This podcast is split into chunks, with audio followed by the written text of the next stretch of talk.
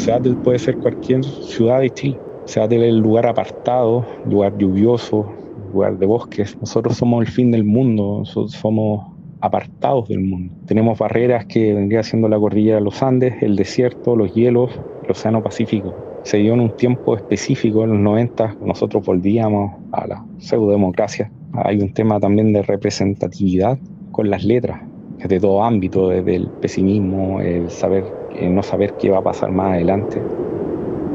Cierre podría ser cualquier ciudad de Chile, me dice Jorge Francisco Soto López, creador del sitio de la Cantina de los 90 en Santiago de Chile. Me marca una conexión geográfica temporal y musical que también podría aplicarse para Colombia, el centro de Buenos Aires y hasta Puerto Rico o México. Y también sumado a, a que el chileno le gusta el rock, es fanático del rock y del metal. ¿Qué razón hay para que la gente sea tan fanática de Chris Cornell, que acá es un dios? que Cobain, que es un dios, que Eddie Vedder, que es un dios, Mark Lanegan es un dios. Yo creo que esa es la única explicación. No, no le veo otro, la verdad. Para que la música conecte épocas y espacios mega distantes, quien la genera no es cualquier persona, sino aquellas destinadas a cambiar el rumbo de la historia. Acá hablaremos de una que nació en Aberdeen, Washington, a 179 kilómetros de Seattle una persona que escuchó discos, que fue a conciertos y que escribió cosas. Alguien que formó una banda llamada Nirvana y con elementos como su voz, su pensamiento y las canciones que escuchó, logró formar la banda más influyente de los 90. Y no solo en Estados Unidos y Europa. En América Latina sería influencia fundamental para el sonido de esa década y del milenio que vendría. Su nombre fue Kurt Cobain.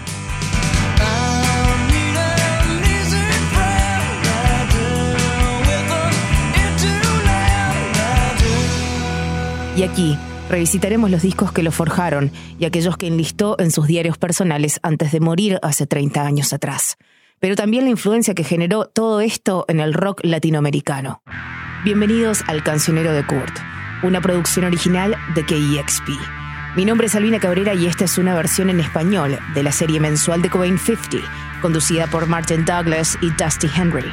Analizaremos en profundidad la influencia de Nirvana, Kurt y su cancionero en América Latina en estas entregas mensuales, pero también podrás acceder a ellas en inglés escuchando las roundtables que realizaremos mes a mes durante todo el año. En nuestro primer episodio, The Stooges con Rap Power y un Iggy Pop que nos llevará a la Colombia de la década del 90 y a Brasil de comienzos de milenio. Pixies y su icónico Surfer Rosa, parido en la isla del encanto, Puerto Rico.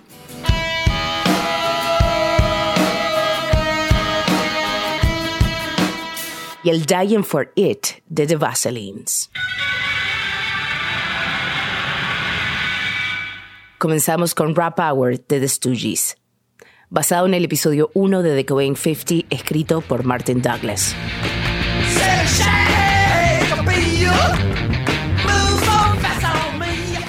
La figura de la iguana en la fauna rockera significa una cosa, Iggy Pop. Y esto aplica para todos los países de todos los continentes. Pero su aura salvaje, casi teatral, su cuerpo de movimientos reptilianos internacionalmente reconocibles y el carácter de deidad que podríamos atribuirle al legado de Iggy no fue siempre así. The Stooges, la banda que lideró, forma parte de la constelación primigenia del punk global, pero como todo pionero, las flores fueron entregadas mucho más tarde, especialmente el reconocimiento de estructuras lentas y poco visionarias como las que conforman la industria musical. Estamos hablando de fines de la década del 60. A pesar de ser considerados un fracaso comercial, de presentarse ante públicos apáticos y de no contar con el apoyo de reviews positivas, fue el tercer álbum de los Stooges, Raw Power, con el toque mágico de David Bowie, el que entraría como base del cancionero del del punk como Sex Pistols y Ramones y sería influencia clave en la vida de Kurt Cobain y el sonido de Nirvana.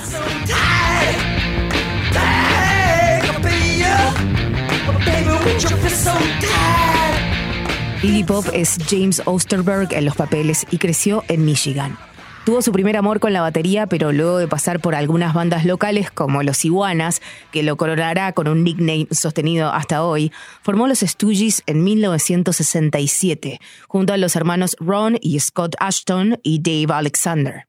Su sonido crudo y salvaje sería luego descrito como proto-punk en los diarios del futuro, y su discografía sería venerada en el mundo entero.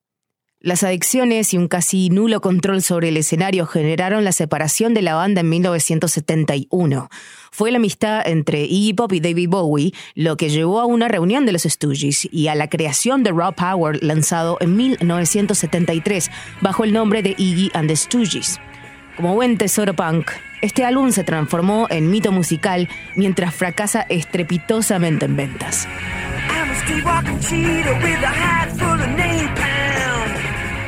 Raw Power fue reeditado en varias oportunidades. La versión deluxe de 2010 incluye Búsqueda y Destrucción, El Poder Crudo de Iggy and the Stooges, documental en DVD dirigido por Morgan Neville, con entrevistas a Iggy Pop, James Williamson, Scott Ashton, Mike Watt, Johnny Marr y Henry Rollins, además de incluir la actuación en vivo de Iggy and the Stooges en el Festival Planeta Terra en Sao Paulo, Brasil, en noviembre de 2009. É momento de celebrar a volta de Iggy Pop e seus estúdios ao Brasil. Vamos lá, meus amigos. Quero ver.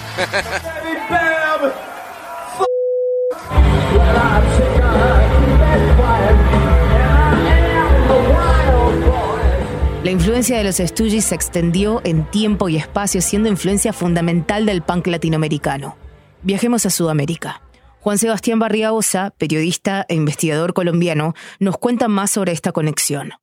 Y esa vida de equipo pues se siente obviamente mucho en la cultura de Bogotá. Bogotá es una ciudad muy rockera, es una, ciudad que vive la música muy intensamente y es una ciudad donde pues los sonidos estridentes, ¿no? El, el punk, el metal, el rock, siempre ha tenido un protagonismo importante, ¿no? porque se ha vuelto una forma de sobrevivir a la hostilidad de esta ciudad eh, y una forma también de enfrentar una, una, realidad muy compleja que siempre viene en las grandes capitales del mundo, como, como lo es Bogotá. Entonces sí, definitivamente, y, y, Gipo Van ha, ha, sido una influencia muy marcada para los rockeros colombianos, ¿no? La, la música de él suena todas las noches en, en los distintos bares de la ciudad canciones como eh, I Wanna Be Your Dog, no, pues forman parte de la, de la banda sonora de, esta ciudad.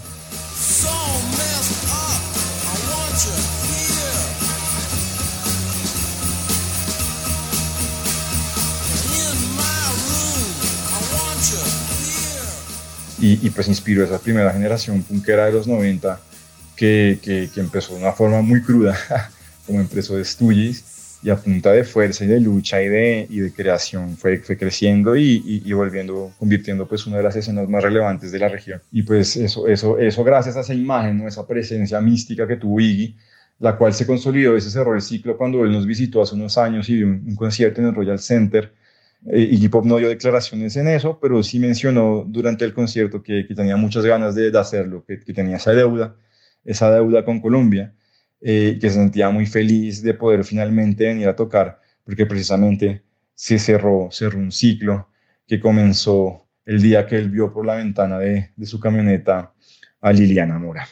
Liliana Mora es el centro del mito que recorrió Sudamérica y es el comienzo de ese círculo que nos marca Juan. Iggy Pop vivió en Colombia. Quien develó el misterio fue justamente Barriga Osa, que escribió la historia oficial en el suplemento Noisy Device en el año 2015 como buena ciudad del mundo que es Bogotá, eh, hay muchos mitos y muchas leyendas urbanas de distinta índole.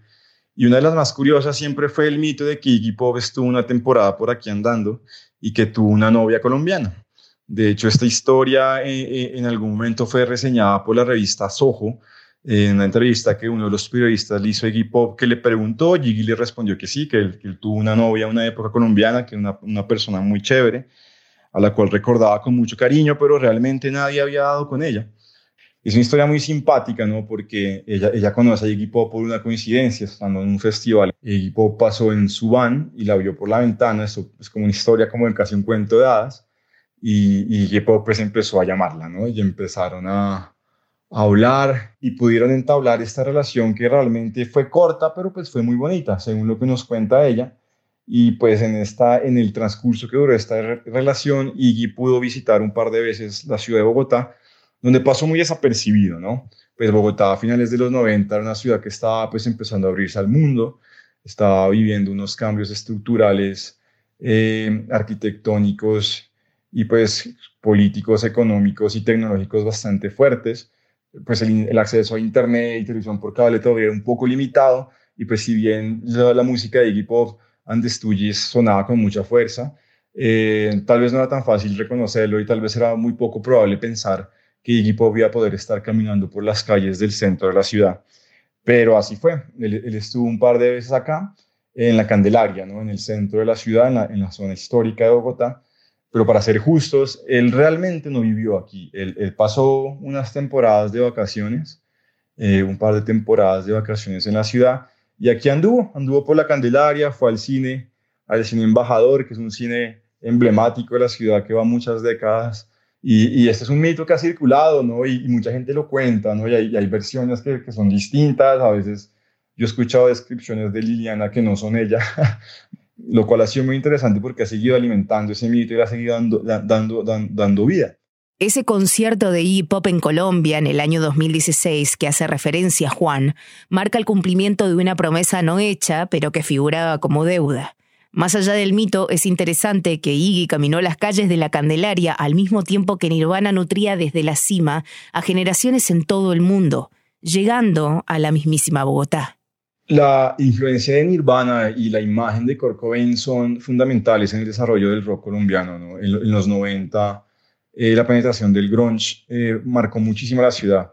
También hay que tener en cuenta que en los 90 Bogotá también atravesó una situación de violencia muy compleja a raíz del conflicto colombiano, a raíz de, la implementación de las políticas eh, no liberales, lo que aquí llamamos la apertura económica, pero poco a poco empezó a haber una influencia muy fuerte pues de lo que era el grunge también de lo que se conoce como el rock en tu idioma, ¿no? Esta, esta, este boom del rock en español que marcó a, a, la gente. Entonces, por un lado venía toda esta, esta, esta actitud punkera unida al pulso propio de la ciudad, al pulso local, a las inquietudes que nos, que, que pues a los, a los, a los bogotanos jóvenes de la época les inquietaban, ¿no? En relación con el contexto que estaban viviendo y con la ciudad que se estaba transformando, unido a la música, tradicional que, con la que crecimos, la música que sonaba en los buses y en los bares, y esta nueva música, ¿no? Esta nueva música, pues, que encabezada por Nirvana, que empezó a tomarse y esto, pues, generó una, una, una, una generación de un rock bogotano, pues, que es fantástica.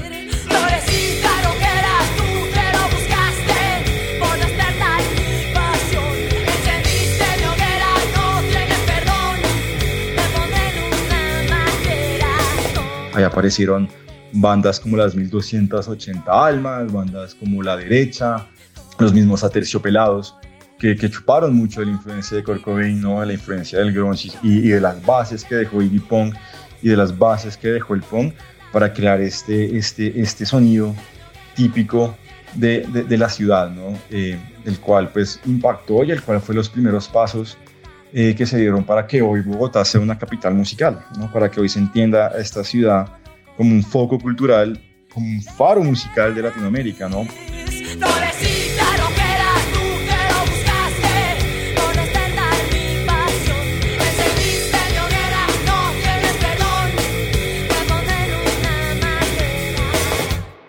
Kurt Cobain ha marcado ahí como una de sus máximas influencias y nombró Rap Power como su álbum favorito, destacando el impacto directo que tuvo en su música.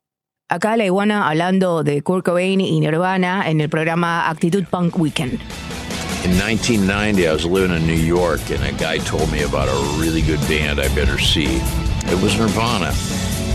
And uh, they didn't have any of the songs yet that made them famous later, uh, not even anything that was on Bleach. But they had a vibe, and the guy had something in his voice, something in the voice, like a like a little devil troll. He played his guitar all hunched over like this. And uh, I thought, that guy's got something that's talking to me.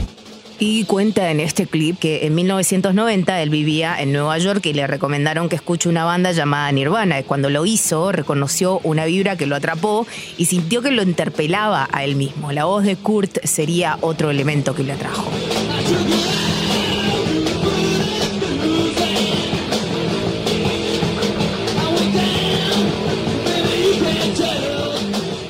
Resumen y retomando la idea esbozada por Martin Douglas, autor del episodio 1 de The Cobain 50, la historia de los Stooges es una de resistencia y de un legado incorruptible. Su música dejó una huella imborrable en el mundo del rock, especialmente en el movimiento punk y en artistas como Kurt Cobain, el rock colombiano de 1280 almas o Aterciopelados, o los comienzos musicales de los panameños de Making Movies. Aquí Enrique Lichi, cantante y guitarrista de la banda. Mi primer trabajo en la música fue dando clases de guitarra. En la tienda donde daba clases había un muchacho que conocía mucho, mucho de la historia de rock y él me pasó el disco de The Stooges Rock Power. Y yo no podía creer que en esos tiempos había una música con tanta, tanta energía y tanto espíritu del movimiento punk. O sea, era mucho, mucho antes del movimiento punk. Y, para mí la energía de punk es muy importante para mi música. Los riffs, la actitud punk. Um, a crear ideas que son potentes y simples Todas esas cosas son las cosas que yo creo que fueron como semillas que ese disco de The Stooges, Raw Power, eh, que dejó en mí y que crecieron y, y poco a poco de ahí crece y nace la música que hago con Making Movies.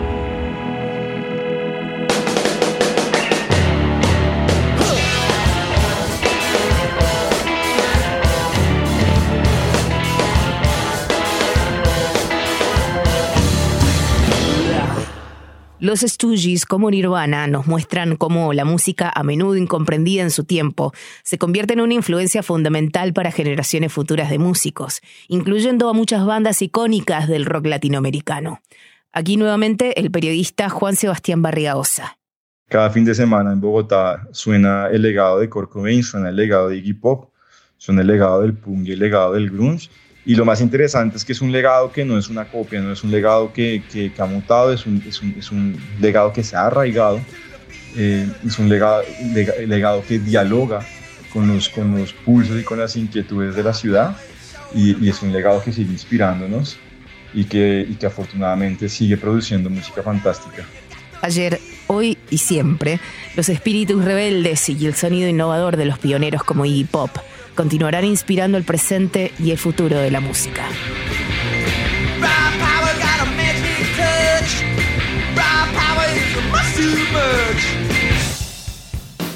Ahora sumerjámonos en el álbum Surfer Rosa de Pixies, basado en el capítulo 2 de The Cobain 50, escrito por Dusty Henry.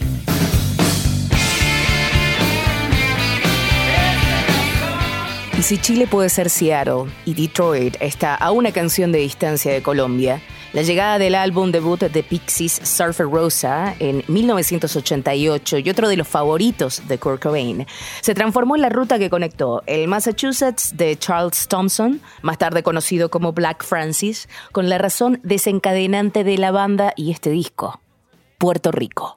La periodista puertorriqueña con base en Nueva York, Tatiana Tenreiro, desarmó esta historia en su artículo The Complicated Role of Puerto Rico in Pixies Surfer Rosa, publicado en 2018 por Billboard. Cuando tenía 13 años, me hice muy fan de Nirvana. Yo tenía como una conexión espiritual con Kurt Cobain, pero claro, eso es cuento para otro día. En esa etapa, vi un documental de la razón en que mencionan que Kurt es fanático de Pixies. Ya yo había visto Fight Club y me gustaba mucho Where Is My Mind, pero nunca había escuchado la discografía de Pixies. Y en ese tiempo, pues, todos bajamos discos por LimeWire, así que yo bajé todo que tenían disponible y eso incluía Surfer Rosa. Estaba pensando sobre con mi sister New Jersey. Ella me dijo que es una vida buena ya. Bien rica, bien chévere pues fue una gran sorpresa cuando estaba escuchando Vamos y me di cuenta que Black Francis canta en español y dice puñeta. Puñeta es está en puertorriqueño. Así que me estuvo bien curioso. Y después escuché Come on Pilgrim y me di cuenta que había una canción llamada Isla de Encanta. Y yo hice como, güey, esto tiene que ser Isla de Encanto. Y eso es Puerto Rico. Entonces me puse a buscar en Google cuál era la conexión entre Pixies y Puerto Rico. Y encontré un blog que mencionaba que Black Francis hizo su intercambio en Puerto Rico mientras estaba estudiando en UMass. Y en eso aprendí también que había más canciones de Puerto Rico, como Crackery Jones y Oh My Golly, y hasta Where's My Mind también. hace referencia a Puerto Rico.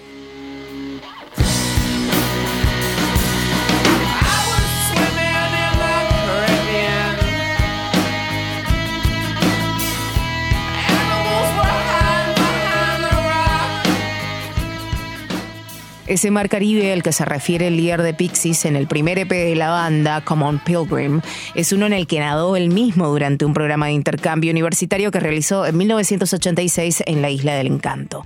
Sin embargo, a pesar de esta conexión profunda con la isla, los Pixies nunca han tocado en Puerto Rico, algo que ha generado sentimientos encontrados entre los fans locales. Aquí Tatiana nuevamente. La relación entre Pixies y Puerto Rico es compleja porque según sus entrevistas, Black Francis no le gustó vivir en la isla. Además de tener un roommate loco y raro, que lo hacía sentir incómodo, que es el que menciona en Cracky Jones. Él había dicho que no le gustaba, que según él, Puerto Rico tenía un problema de identidad, donde la gente se cree gringa, aunque no lo es. Y él tampoco era fan de que en la isla son muy católicos. Eso dice él. Yo pienso que aunque su experiencia no fue buena en Puerto Rico, la isla lo inspiró un montón y al estar en ese periodo de su vida en la que él sabía que aunque no quería quedarse en Puerto Rico, él no quería volver a la universidad. Ese tiempo de explorar quién él era y todo eso le dio empujón a decir, ok, lo que hace en mi, en mi vida es formar una banda con mis amigos. Luego de su experiencia en Puerto Rico es cuando Thompson le escribe a Joy Santiago para convencerlo de armar finalmente la banda. El disparador del grupo, las primeras canciones y el nombre del álbum existen gracias a la isla. Todos esos discos de Pixies, los primeros tres, son muy inspirados de ese tiempo de exploración de él, tratando de encontrarse él mismo. Y yo creo que si en ese tiempo en la isla esos discos no existirían, o por lo menos no serían iguales. Desde el debut de sus primeras canciones, la banda formada por Black Francis, Joy Santiago, Kim Deal y David Lovering ganó carácter de culto y su música fue bien recibida por la crítica. Compilaron lo lanzado en Common Pilgrim en su primer álbum, Surfer Rosa, donde llamaron a la pieza clave de un sonido que conectaría en un futuro con Kurt y Nirvana. Steve Albini.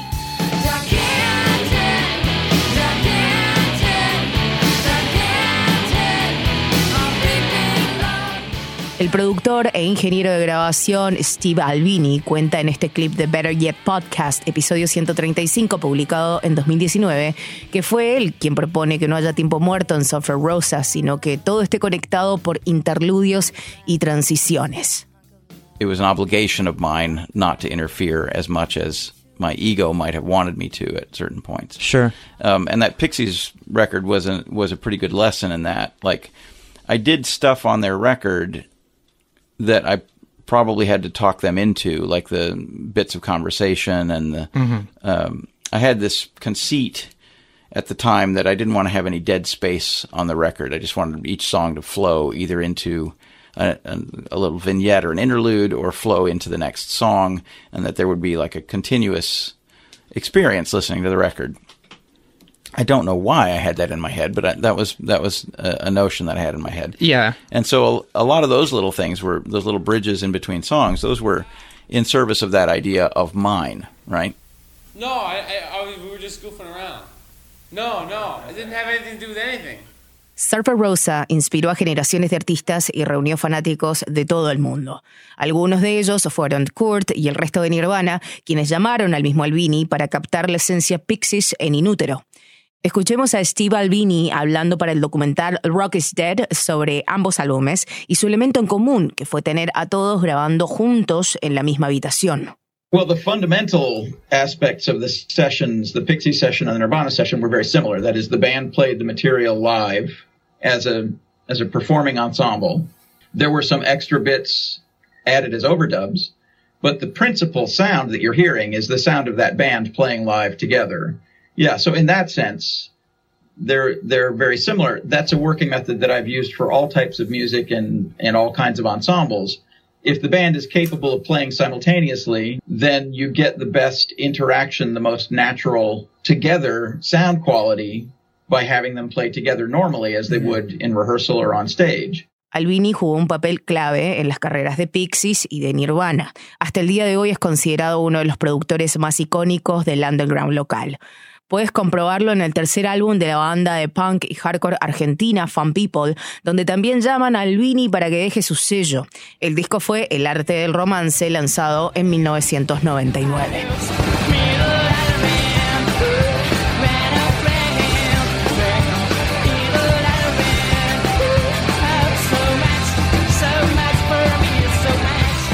El sonido de Pixies y el encanto de Surfer Rosa se deben a ese balance perfecto entre suavidad y salvajismo, entre paz y conflicto. Esta es la estrategia que mi amigo Dustin Henry, el autor del capítulo 2 de The Coven 50, declara como la principal tomada por Nirvana en la composición de sus canciones.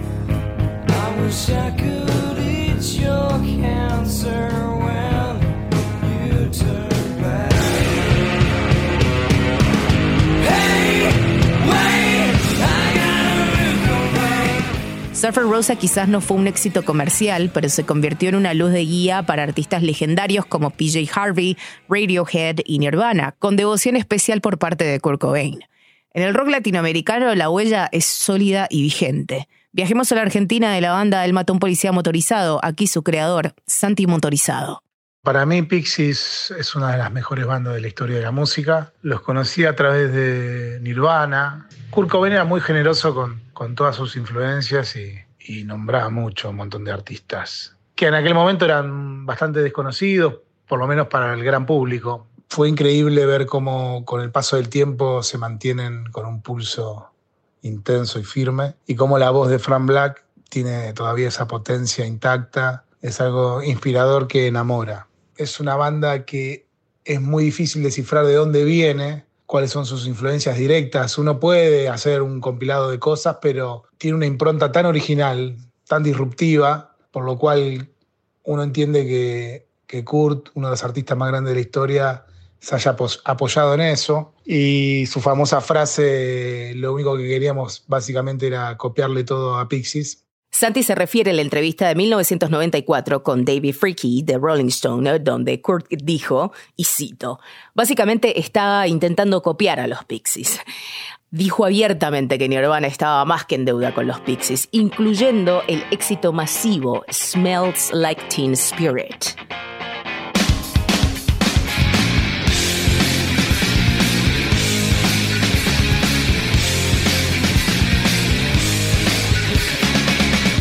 Uno ve una línea entre esos, esas bases con baterías que rozan los heavy metal y ese bajo punzante que, va llevando el ritmo y arriba melodías inolvidables. ¿no?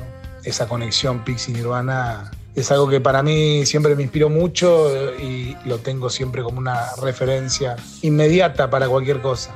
Yo creo que ahí está un poco el secreto de, de todo.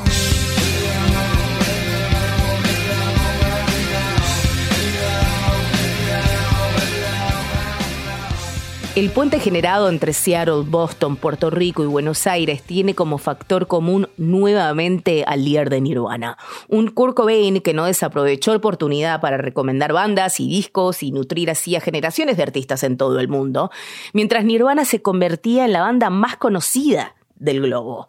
Aquí Santiago de él mató a un policía motorizado nuevamente respondiendo qué es Kurt en su vida. A mí me cambió la vida, mi adolescencia que ocurrió en los noventas, de la aparición de, Nirvana, la explosión de la música alternativa post-Nirvana, ¿no? Y su muerte también, como un quiebre radical en la historia de la música y en la historia de la cultura. Kurt llevó sus canciones, su arte, a un lugar inimaginado, ¿no? Ser número uno del mundo del rock y del pop. De repente una, música que rompía con todos los cánones la verdad que fue algo increíble, hermoso, que cambió la cultura de manera profunda y que abrió el camino a un montón de artistas que estaban siempre en las sombras. De repente estar en el centro de la atención provocó un, un lugar incierto. Por una parte se daba a conocer de manera masiva algo que es, que es muy bello y muy poderoso, un montón de lenguaje que nunca había tenido esa, esa atención. pero por otro lado sufría un golpe en su esencia, en su esencia de ser alternativo. Esa influencia al cancionero de Kurt llega a América Latina y planta bandera. El sello argentino Surfer Rosa lanzó Gigante, un tributo argentino a Pixies Volumen 1, donde 12 bandas independientes de Argentina interpretan las mejores canciones de Pixies. Aquí Media Hermana y su cover en español The Greens and Blues. No estoy entera y sabes que es verdad. Mi vida en parte es esta. Si alguna vez me puse un poco extraña, me lo dejarías pasar. Ella es Raquel Luco, de Media Hermana.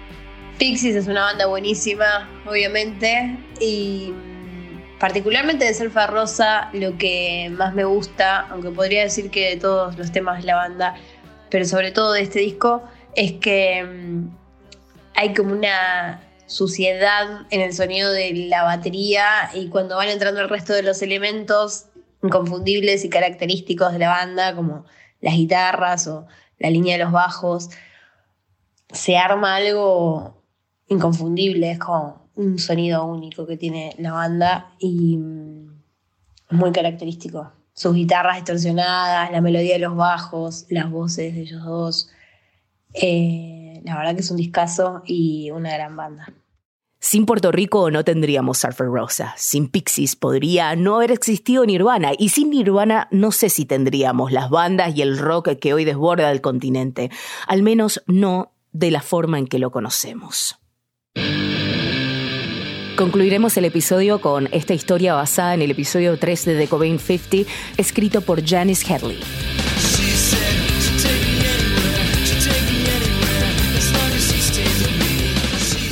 Uno de los factores claves de la internacionalización de Nirvana fue la presencia de MTV en América Latina, pues no solo transformó el rock alternativo en cultura pop, sino también llevó a bandas como Nirvana a los televisores de millones de jóvenes latinoamericanos.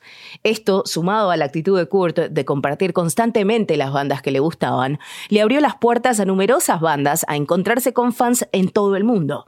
Tal es el caso del dúo escocés The Vaselines, cuya música llegó a nosotros gracias a covers como este.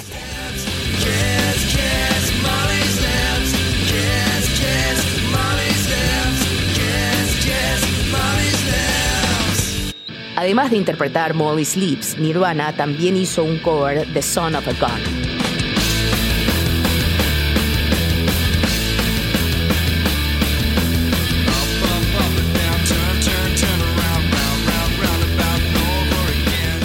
Luego en 1993 interpretaron su versión de la canción Jesus Wants Me for a Sunbeam en MTV Unplugged, renombrando su versión como Jesus Doesn't Want Me for a Sunbeam.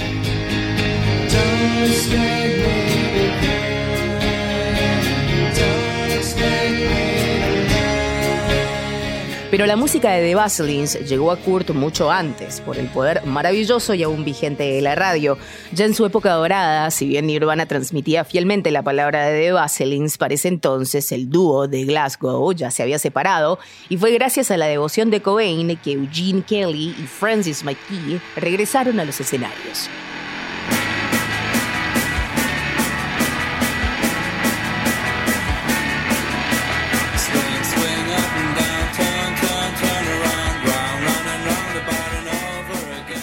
Janice Hadley, autora del episodio original sobre The Vaselines en The Cobain 50, trae una conexión clave que explica los puentes multigeográficos que intentamos explorar en esta serie. Tiene mucho sentido que Kurt fuera un gran fan de The Vaselines, ya que la escena pop escocesa tenía muchos paralelismos con la escena musical de Olympia, Washington. No solo el clima era compartido, la paleta de colores y algunos detalles de la personalidad de ambas culturas abonaban esta conexión, creando sonoridades familiares. Durante un panel en 2017 en la Universidad de Glasgow, Eugene explica cómo las escenas afines y el poder de la radio llevaron a Kurt a descubrir The Vaselines. The weather's kind of like Glasgow. It's, it's kind of rainy and green, and I think it's just I mean, somehow our music got there through Stephen Pastel, and then Calvin Johnson had a radio show on K Records, and then uh, Kurt heard it, and then that was it. You know, we didn't know this until a few years ago that it just our music had travelled around these different people to that area. El EP debut de The Vaseline sale en 1987 y se llamó Son of a Gun, seguido en 1988 por el EP Dying for It, mencionado en la lista de los 50 mejores álbumes de Kurt como el EP Pink, basado en el color de la portada del álbum.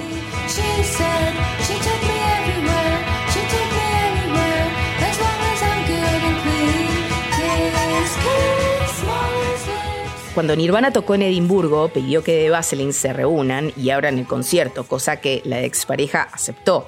La banda de Seattle incluso llevó a Eugene al escenario cuando tocaron en el festival de Reading en 1991, con una asistencia estimada de 35.000 personas, no solo fue la mayor cantidad de público para la que Nirvana había tocado en ese momento, sino también fue la mayor audiencia que Eugene había encontrado durante su tiempo con The Vaselines.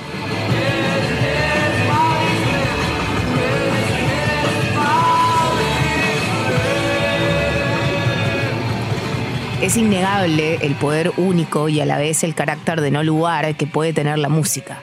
Como una banda de Escocia termina siendo fundamental para la vida de un chico de Aberdeen, Washington, que termina formando una de las bandas más importantes del mundo. Haber incorporado covers de su banda querida creó como efecto mariposa que la onda expansiva llegue, por ejemplo, a Monterrey, México, donde el grupo de Stoner y Crowd Rock Los Mundos realizan la única versión en español de Molly's Lips.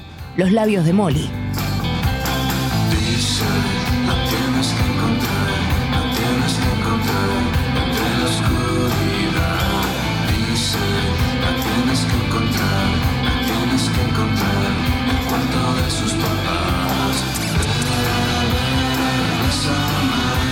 Aquí Alejandro de los Mundos. En general así eh, Vaselines y ese tipo de, bandas tipo Beat Happening, Jet Fair, Nirvana, igual de misma manera, o este, también canciones de este Juan Waters, por ejemplo. Esa sencillez o esa manera de tomar, poder tomar una guitarra y hacer una canción con dos acordes. Y el reflejo, lo que también lo que hace, porque no es nada más como un reflejo musical de hacer las cosas eh, sencillas, también es como una manera de, ser, ¿no? De, ver, de cómo te ves, de la ropa que usas o todo eso, ¿no? Entonces creo que eso es como una gran influencia para, para nosotros. No diremos que es como en su totalidad, pero eh, siempre está padre poder agarrar una guitarra y, cantar, ¿no? Si, si, no hay electricidad, si no tienes luz, siempre vas a tener como esa, esa posibilidad de, de hacer canciones de, de manera pues sencilla y real, ¿no? En Monterrey, en Seattle, Colombia, Chile, Escocia, Puerto Rico o Massachusetts. La música fundamental viaja de cancionero a cancionero, de geografía a geografía, y alimenta con experiencias sonoras, afines y familiares, culturas y territorios distantes. Gracias por acompañarnos en este primer episodio. A lo largo de este año, el cancionero de Kurt demostrará en cada episodio cómo estos 50 álbumes transformaron la cultura de su época mientras creaban experiencias multisensoriales únicas que atravesaron el tiempo y el espacio. Este episodio fue editado y masterizado por Roddy Nickpor. Nuestra podcast manager es Isabel Khalili y nuestro director editorial es Larry Missel Jr. Y aquí tu host, Albina Cabrera. Escuchaste El Cancionero de Kurt una producción original de KEXP, donde la música importa.